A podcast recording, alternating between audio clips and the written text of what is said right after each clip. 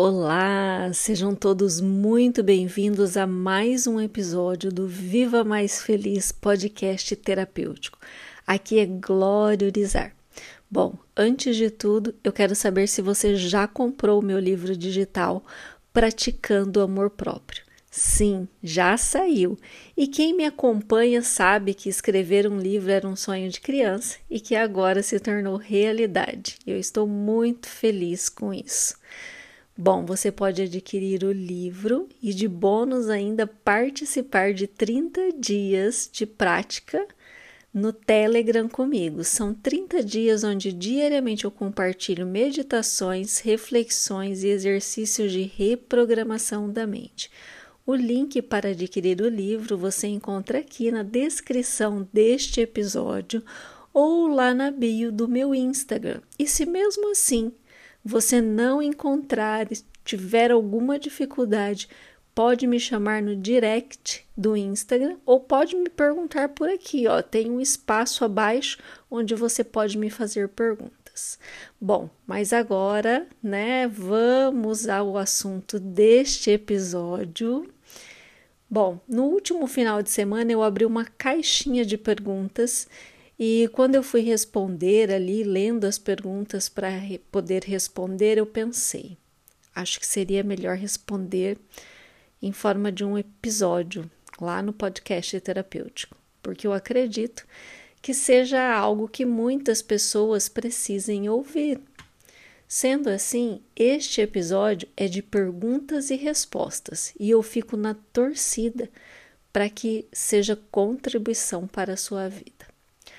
Antes de iniciar, eu quero te lembrar que as respostas, embora um pouco duras, talvez, são cheias de amor. Respostas que podem te fazer dar saltos quânticos gigantes se realmente souber ouvir e de fato levar isso para sua vida, colocar em prática mudar aí o seu comportamento e o seu pensamento com as respostas que serão dadas aqui. Vamos lá. A primeira pergunta escolhida foi: O que fazer com uma pessoa no trabalho que me ofende e se sente superior? Demonstra inveja e raiva. Maravilhosa que me fez esta pergunta o primeiro ponto a ser levado em consideração. Tudo que você enxerga nesta pessoa está em você de alguma forma. Eu sei que muitas pessoas não não aceitam isso. Na verdade, não é nem que, que não entendem, não aceitam isso. Mas é a mais pura verdade. Tudo aquilo que nós vemos no outro está em nós, de uma forma ou de outra. Então, olhe para você, limpe essa inveja, limpe a raiva, o sentimento de superioridade, o sentimento de inferioridade que você também está sentindo, o sentimento de falta de respeito, né? Está se sentindo desrespeitado, humilhada, e também o de covardia por não conseguir se posicionar de forma com que o outro não tenha estes comportamentos com você. Pode fazer o oponopono. Diga assim: olha, inveja, abençoada, sinto muito, me perdoe, te amo e sou grata. Ou você pode dizer assim: olha, divindade, limpe em mim a inveja, a raiva, o sentimento de superioridade, de inferioridade, a falta de respeito e também a covardia que me fazem estar envolvida nesta situação? Sinto muito, me perdoe, te amo e sou grata. O segundo ponto é: se você está passando por isso, significa que o seu propósito, os seus objetivos, seus planos de vida e sonhos estão fracos e você não está 100% focada na sua própria vida. Por isso se conectou com esta pessoa e situação. Você tem que elevar a sua frequência, não dar atenção para isso ou para este comportamento desta pessoa. Ela vai continuar fazendo isso enquanto você continuar se incomodando. Troca o foco, se concentre, se alegre com os seus objetivos, com o seu trabalho, com os seus planos, com os seus sonhos. Saia da vitimização. Não precisa fazer nada com esta pessoa. Aliás, não existe o que fazer com esta pessoa, nós não temos controle algum sobre o outro. E ficarmos reagindo só piora a situação. Só existe o que fazer com você mesma. Você se colocou nesta situação através do seu posicionamento, através de um julgamento, através de um sentimento de inferioridade. Então, melhore a sua frequência, cuide dos seus objetivos, pare de julgar, de criticar a outra pessoa, pare de se sentir vítima desta pessoa. Você não é vítima. Se posicione, mas seja educada e respeitosa. Entenda o problema não é a pessoa se achar no direito de te ofender. O problema é o seu comportamento de vítima, de fraca, de julgadora, de baixa frequência e de falta de foco na sua própria vida. Tão maravilhosa. Trata de cuidar de tudo isso. Para de dar ligância para essa história. Comece a dar significado para a sua vida e tire o foco dessa pessoa.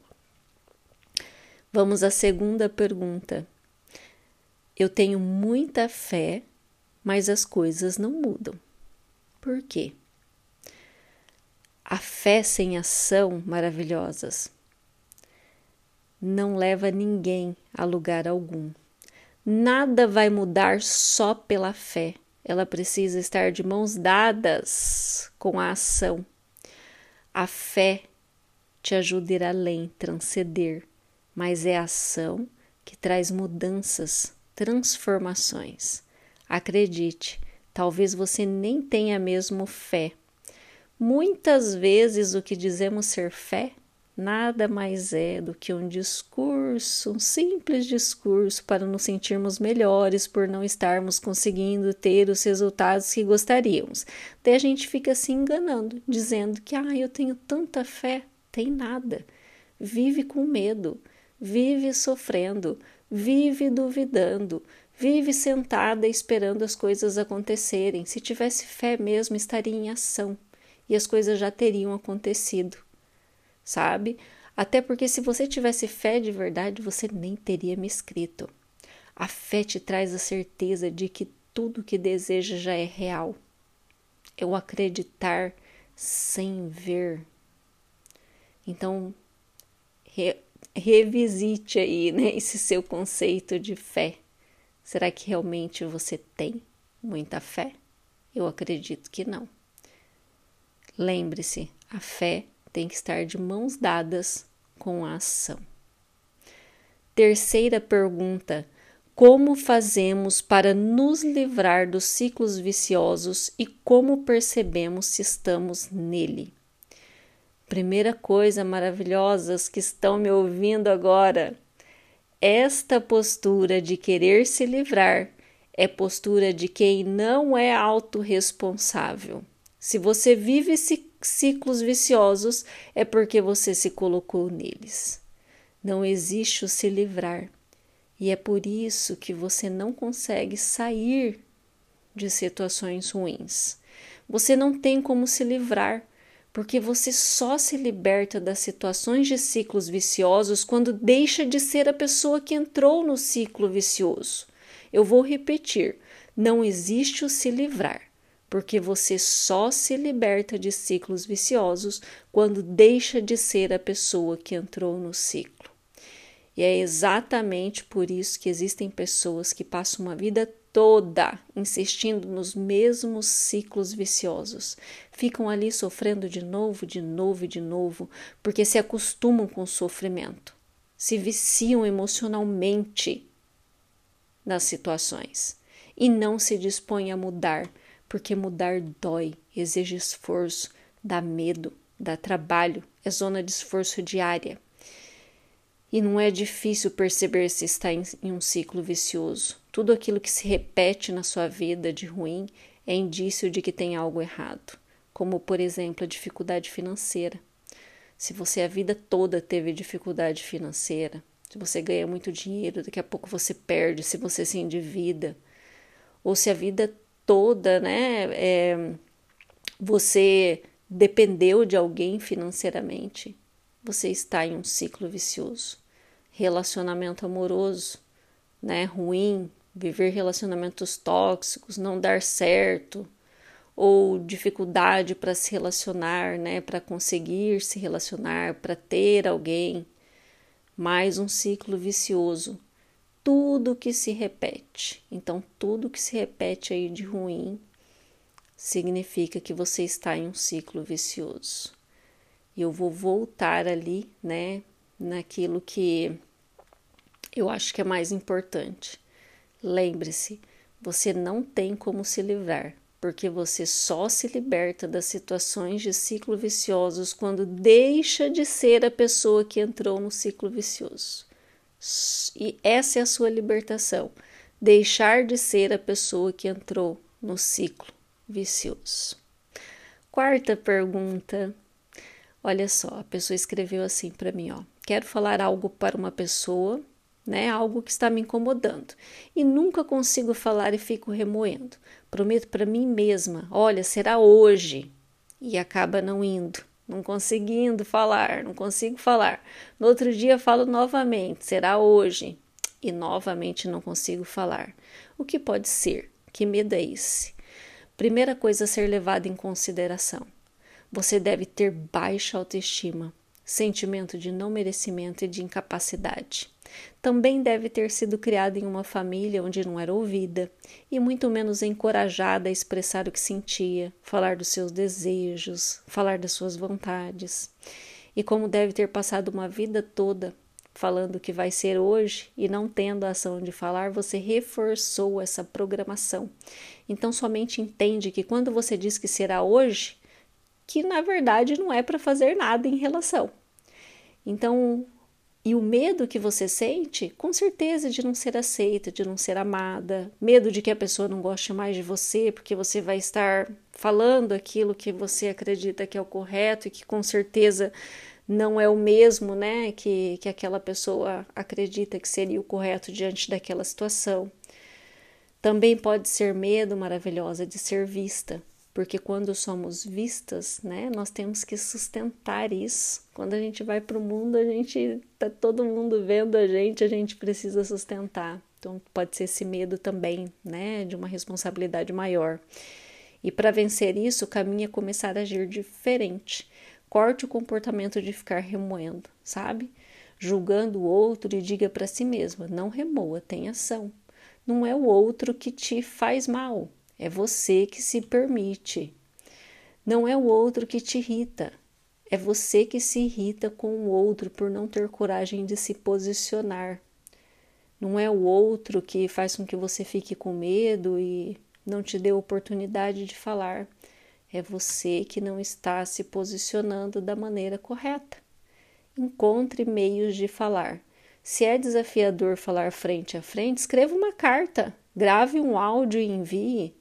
Mas fica um conselho: seja sábia, não ofenda, cuide com as suas palavras.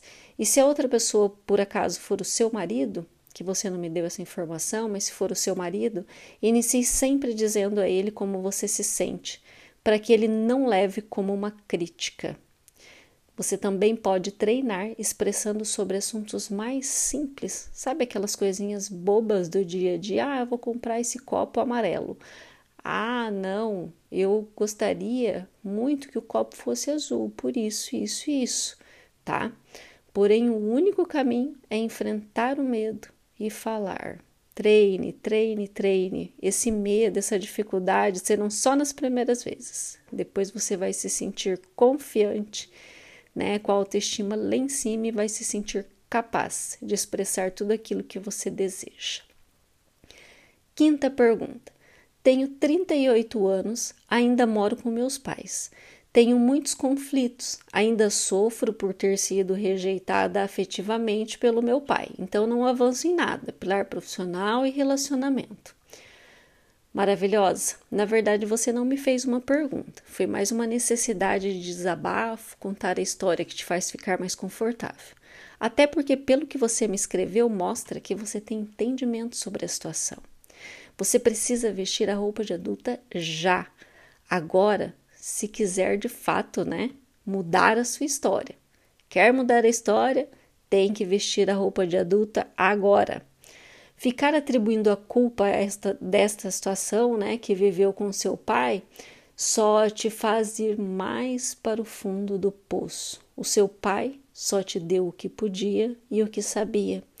Você não é mais uma criança é uma adulta que precisa ir cuidar da sua própria vida, fazer o seu caminho. Seus pais já cumpriram a missão deles para com você faz muito tempo.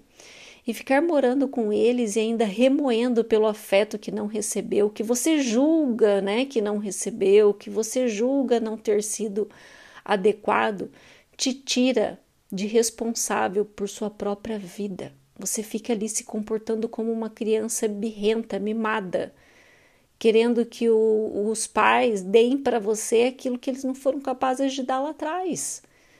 Quando nos tornamos adultos, nossos pais eles não têm responsabilidade nenhuma mais pelo que acontece em nossas vidas.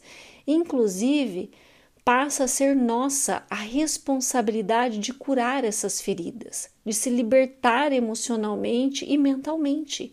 Então, inicie esse processo de libertação se olhando no espelho e dizendo para si mesma que a sua versão adulta, de agora em diante, vai ser a responsável por essa vida. Cuide e melhore os seus pilares profissional, o financeiro e saúde, porque ninguém segura uma mulher que fortalece esses pilares, porque assim você aumenta a sua conexão com o Criador você se sente mais capaz e não vai mais querer perder tempo com vitimização, com historinhas tristes, porque o sabor de vencer e realizar é maravilhoso, é muito bom. Você está no seu peso ideal? Você se cuida? Você tá, está bonitona? Você faz exercício físico diariamente? Como está o seu corpo? Você se sente feliz se olhando no espelho?